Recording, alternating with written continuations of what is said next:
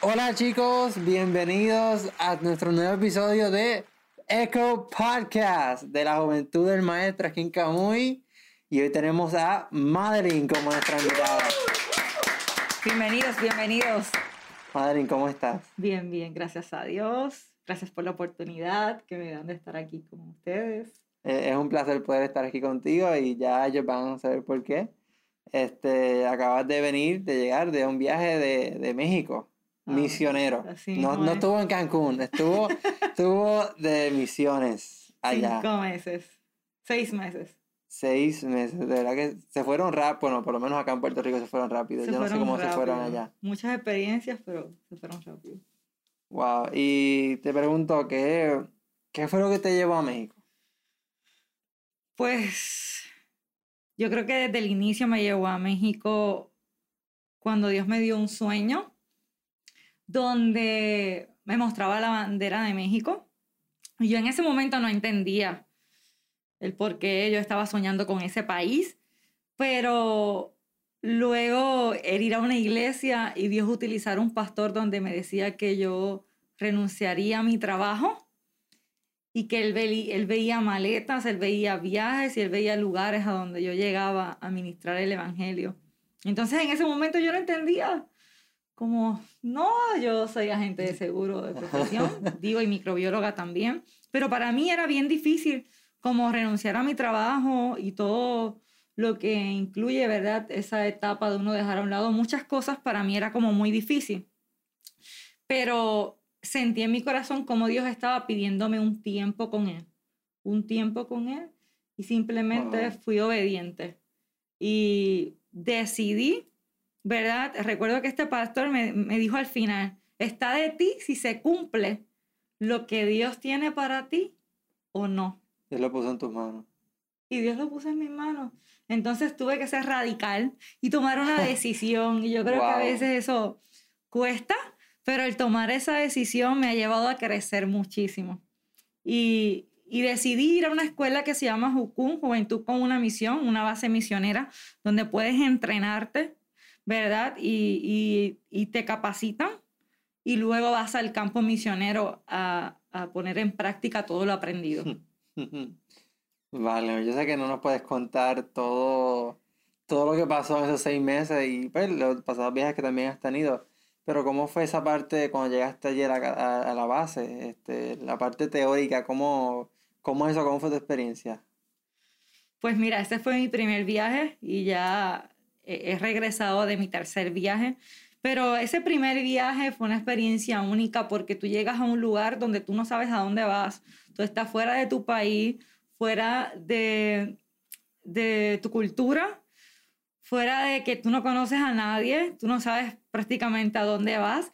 Pero llegar a ese lugar y Dios comenzar a obrar en tu vida, comenzar a enseñarte, comenzar a capacitarte, comenzar a trabajar contigo, tú comenzar a echar raíces, Dios comenzar a sanar tu vida, Dios comenzar a transformar tu vida, yo creo que es algo que vale la pena decirle sí a Dios, porque era una experiencia donde yo me sentía a solas con Dios, donde era Dios quien caminaba conmigo y donde era Dios quien me Wow. enseñaba y me capacitaba en cada área. Ah, ok, ok, y eso fue el primer viaje. Entonces, primer esta vez volviste a, a la academia, a, a, a la base misionera, a. Volví a otra base misionera, Ok. a hacer una escuela de, conseje- de fundamentos en consejería bíblica. Y me dice que eso eh, estaba bien fuerte porque el tema era sanidad. Sí, es una escuela que trae mucha sanidad interior este, en todas las áreas de tu vida y trabaja con cualquier trauma, cualquier eh, adicción que tú tengas, cualquier cosa Wow. que haya pasado. Y mientras estás en esa escuela, en esa capacitación de inicio, Dios comienza a revelarte muchas cosas que tú has vivido que no sabes que tal vez han pasado en tu vida o no sabes por qué eres de cierta manera o por qué tal vez estás estancado en ciertas áreas de tu vida, pero no es hasta que Dios te muestra el porqué de cada una de esas situaciones. Y sí, fue un entrenamiento muy duro, muy difícil, donde se llora, se llora muchísimo y es como, Cuando Dios, cuando se coge y se exprime como un nacido que se va limpiando desde adentro hacia afuera, así es nuestra vida. Muchas veces nosotros andamos con heridas en nuestra vida que tal vez tienen como una llaga, pero adentro esa herida está bien infectada y ha seguido creciendo a profundidad. Y Dios necesita traer esa sanidad a nuestras vidas para que nosotros podamos ser lo que Él quiere que nosotros seamos. Y esa sanidad que Él trae es para que nosotros podamos ser esos misioneros o esos evangelistas o esos pastores o esos líderes sanos. Porque algo que aprendí mucho allí fue que la gente sana, sana gente y la gente herida, hiere gente. Entonces, el pueblo de Dios y Dios necesita personas sanas que puedan bendecir, que puedan eh, servir en la iglesia o servir en cualquier ministerio o servir en misiones y, hacer lo que el Padre le pida hacer. algo muy interesante es que, como dijiste, que mientras estás allí, el Señor te va revelando diferentes cosas eh, y, dice, wow, lo que las ciencias humanas tratan de, buscar y escudriñar en la persona, el Espíritu Santo es el único que, que lo hace completa y total, holísticamente en nosotros. Y es el único que puede traer esa, esa sanidad en todos nosotros. Esa sanidad que viene desde adentro hasta hacia afuera. Y que muchas veces queremos como que esa sanidad venga muy rápido, pero en ocasiones esa sanidad no es lineal. Y en ocasiones esa sanidad va a tardar un poco. Pero es importante que entremos en ese proceso de sanidad, porque cuando entramos en ese proceso de sanidad, nuestra vida va siendo transformada, formada, limpia, vamos creciendo en Él y nuestras vidas van echando raíces profundas en el Padre. Wow. Está brutal. de verdad que será una experiencia transformadora. Sí, yo puedo decir que desde que yo llegué a Misiones la primera vez y, y comparar mi vida ahora actualmente es como decir otra Madeline. Wow. No, o sea, no cabe duda. Wow, una cosa es cuando, cuando saltamos al Señor y volvemos a nacer y nos somos convertidos y somos una persona, pero entonces ya aquí estás hablando de una Madeline, una persona eh, no es más madura. Madeline madura.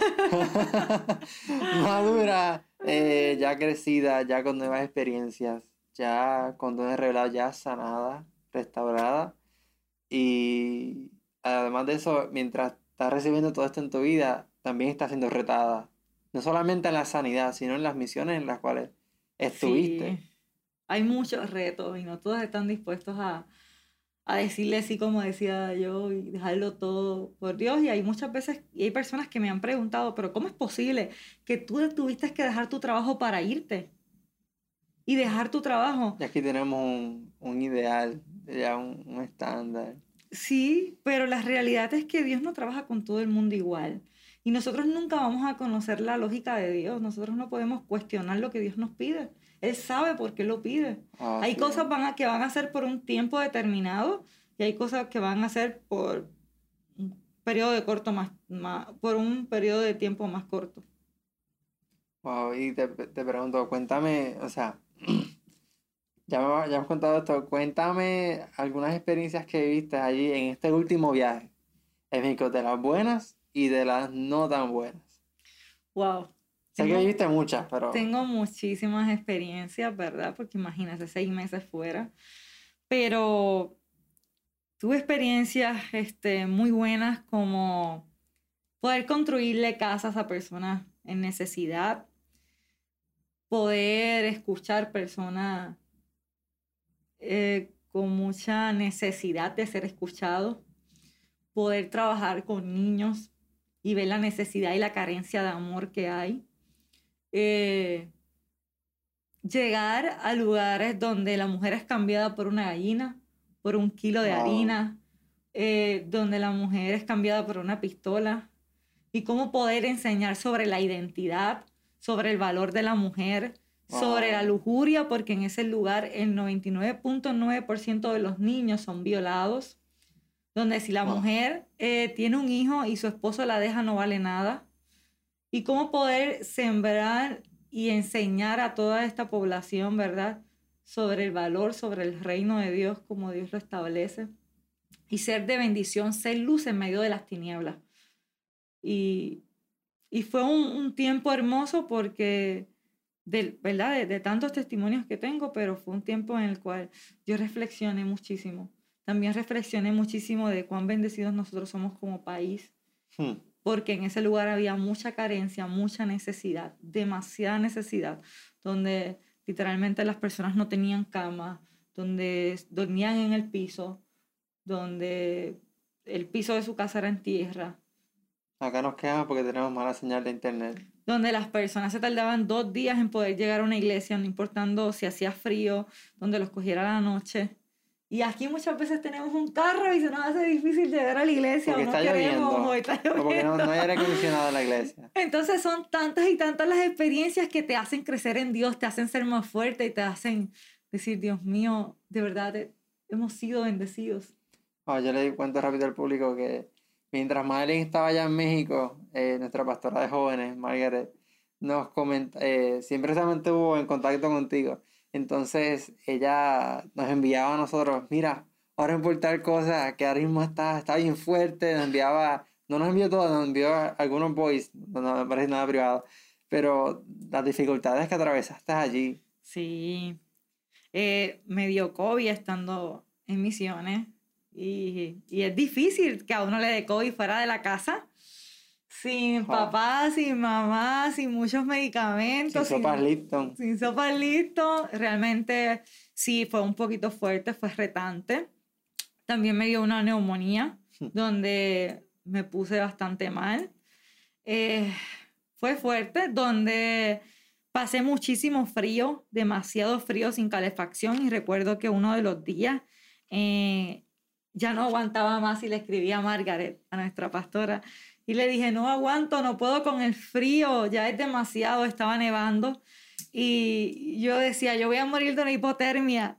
Y recuerdo que comenzaron a orar acá en la iglesia y de momento yo comencé a sentir un calor en mi cuerpo. Wow, Entonces, papá Dios está, está a otro nivel. Cuida de nosotros, no importa dónde estemos, no importa dónde nosotros lleguemos.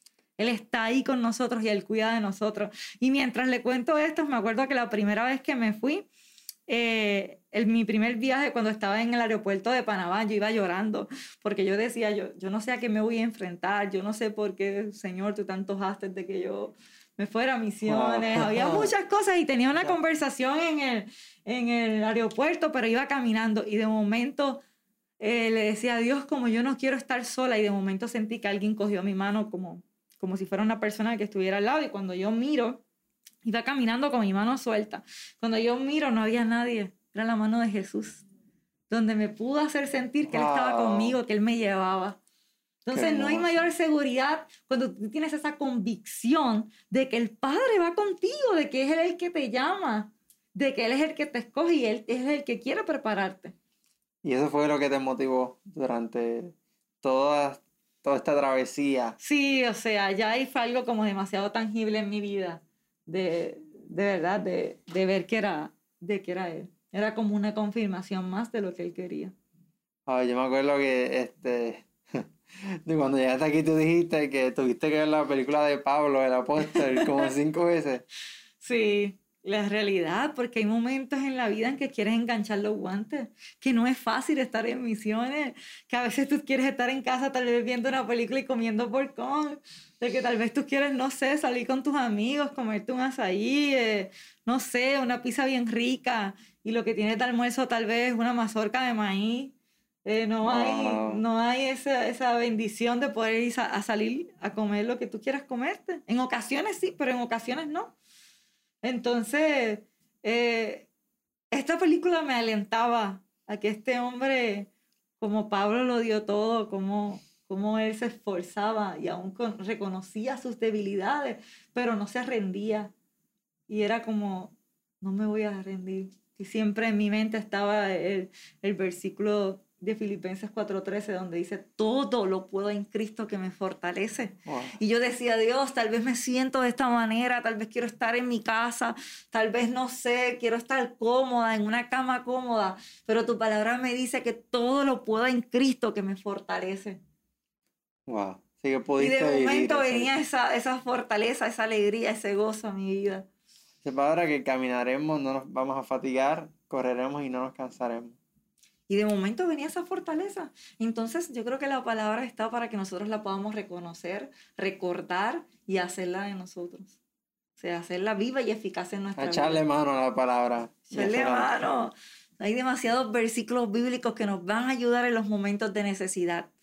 Y eso es importante que los podamos memorizar, que podamos eh, llevarlos con nosotros, no importando en qué país, en qué lugar o en qué situación estemos. No sabemos cuándo podemos exacto enfrentarnos con una situación que nos venga a sacudir los fundamentos y, y nos sintamos solos en el silencio, eh, alguna situación familiar, no importa lo que sea, pero saber que el Señor ya proveyó una palabra. Por lo menos yo en lo que he vivido no se compara con lo que tú has podido vivir allá en misiones y eso. Eh, pero eh, cuando han venido situaciones difíciles, el Señor ya siempre me había dado una palabra para, para yo poder eh, acordar, recordarme y, y, seguir el camino. Y decir, no, Señor, tú dijiste dar cosas. Y como lo ha hecho conmigo, lo hace contigo, lo hace con todo aquel que le ha dado una palabra, como Él nos sustenta y nos sostiene. Y en ese proceso, en ese silencio a veces que sentimos, Señor, no te siento, no te veo, pero Él está ahí y cómo nos, nos transforma uh -huh. para que podamos ser hechos a la imagen de Jesús, porque esto se trata todo. Amén. Sí, amén. Yo creo que siempre que vamos a pasar por una situación fuerte, Dios nos prepara antes, porque Él no nos da carga que nosotros no podamos llevar. Muchas veces nosotros pensamos como, ay, yo no voy a poder enfrentar esto. No, Él no te va a dar una carga que tú no puedas llevar. Amén, amén. Así que Él va a estar contigo y Él prometió estar con nosotros hasta lo último. Y algo que siempre que, que, que oro el Salmo 23, sea la palabra que me das por sendas de justicia. Y después de sendas de justicia, y aunque ande, aunque en esas sendas de justicia que tú me guíes, yo, aunque yo ande en un valle de sombra, yo voy a confiar porque sé que tú has sido mi buen pastor y, y, que tú vas a estar conmigo y que es tu plan y que quizás a mí no me guste, pero tú sabes el camino, tú sabes el, el, el plan que tú tienes para llevarme a sus mejores pastos, a que mi copa rebose y a, y a esas moradas eternas. Como el Señor ya lo tiene todo, todo planificado desde el principio. Sí. Así que, Madeline, ¿pudiste, ¿pudiste ver los frutos de la obediencia? Claro, yo creo que el decirle sí a Dios el, el ser obediente. Y como siempre digo, pequeños actos de obediencia abren grandes puertas. Y a veces uno no entiende y espera que sea una puerta, no sé, millonaria o algo así. Pero yo creo que no hay nada más importante cuando nosotros estamos haciendo la voluntad de Dios, podemos sentir esa paz. Cómo nosotros vemos los frutos en nuestra vida y cómo hay un crecimiento tangible en nuestra vida y cómo nosotros dejamos de pensar en nosotros por pensar en los planes de Dios y lo que Dios quiere para nuestra vida. Y todo en el camino se va alineando. Cómo esos planes, cómo, cómo esos sueños que tú tienes se van alineando en el camino cuando lo pones a Él primero y cuando decides decirle sí. Muchas veces nos sentimos estancados en nuestra vida y no sabemos por qué, pero Dios hace mucho tiempo te ha estado pidiendo ciertas cosas en tu vida tal vez algo que dejar, tal vez una decisión que tomar, tal vez ir a un lugar, tal vez perdonar a alguien, tal vez hacer tantas cosas. Y no, no has decidido decirle sí o no has decidido hacerlo. Y eso trae un estancamiento a tu vida. Wow. Pero cuando nosotros comenzamos y, y, y, le decimos sí a Dios y comenzamos a ser obedientes día tras día, vamos a ver un tiempo de aceleración en nuestra vida, un tiempo de crecimiento donde vamos a echar raíces y donde cada día vamos a parecernos más a Jesús.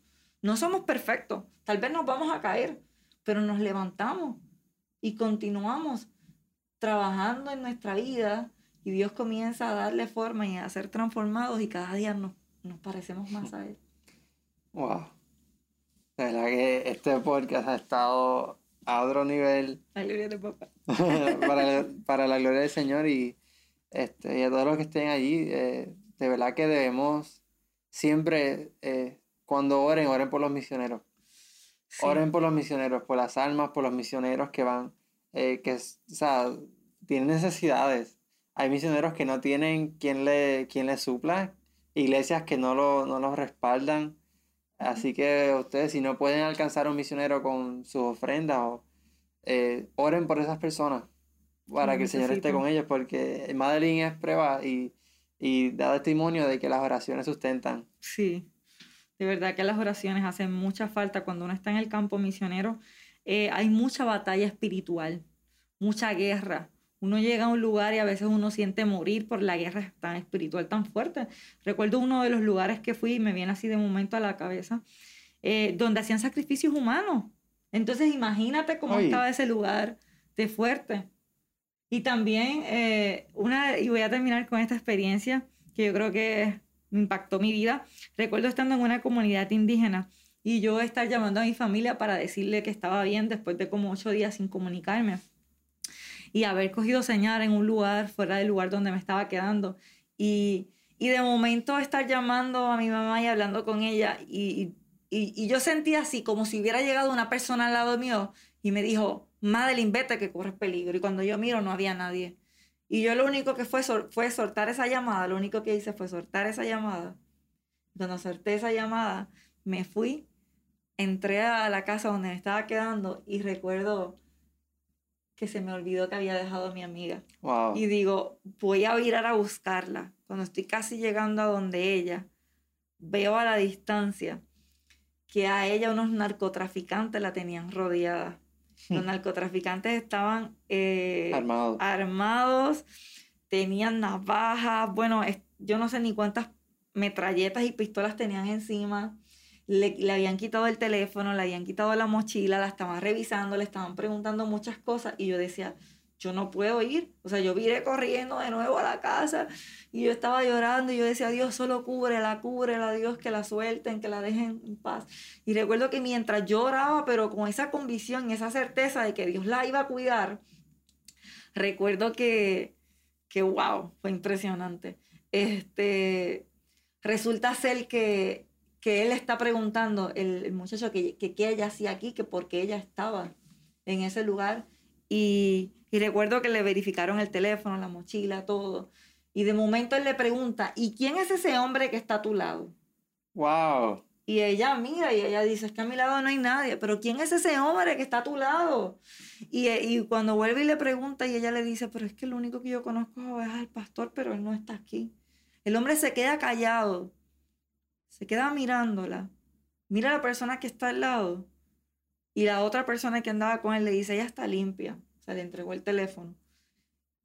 Y él le dijo, te voy a, te voy a soltar por el hombre que tú tienes a tu lado. Y ese hombre que tenía a su lado era Dios. O sea, cubriéndola, guardándola. Y ellos con metralleta y con navaja y con todo, que, o sea, allí tenían, o sea, pudieran acabar con quien sea. Sí, o sea, la podían secuestrar, la podían matar.